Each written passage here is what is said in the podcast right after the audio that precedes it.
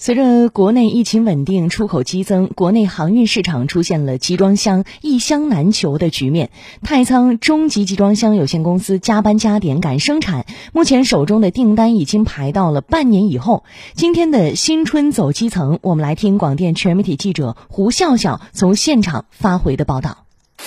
机器轰鸣，火花飞溅，我身后的四十四台机械手臂呢，进行作业的场面真的是非常的壮观。那么这条呢，就是去年太仓中集集装箱有限公司升级改造的一条国内领先的智能化自动化产线，它减少了二十人的用人成本，使每个箱子的生产时间呢，从一百六十秒减少到了一百秒以内，来应对近期猛增的订单需求。因疫情的影响，去年年初国内进出口贸易受到冲击，太仓中集集装箱有限公司订单大幅下滑，企业一度陷入半停产状态。不过到去年六月份，情况出现了转机，随着国内疫情形势好转，企业全面复工复产，出口贸易迅速升温。太仓中集集装箱制造有限公司总经理助理李克渠，无论是这个海运集装箱。还是我们的这个铁路用的这个集装箱，都出现了一箱难求的一个局面。李克渠说：“面对市场突如其来的快速变化和激增的用箱需求，太仓中集全面动员，迅速行动，